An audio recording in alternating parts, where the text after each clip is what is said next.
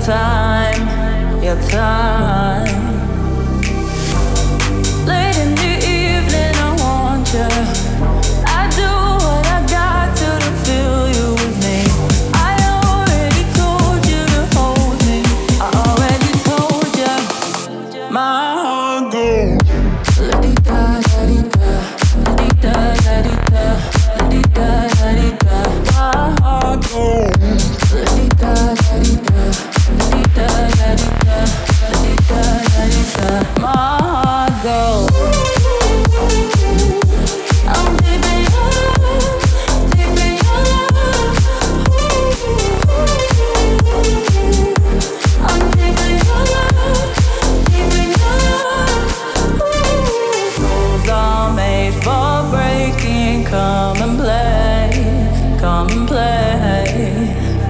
Patience is a virtue, so they say, they say.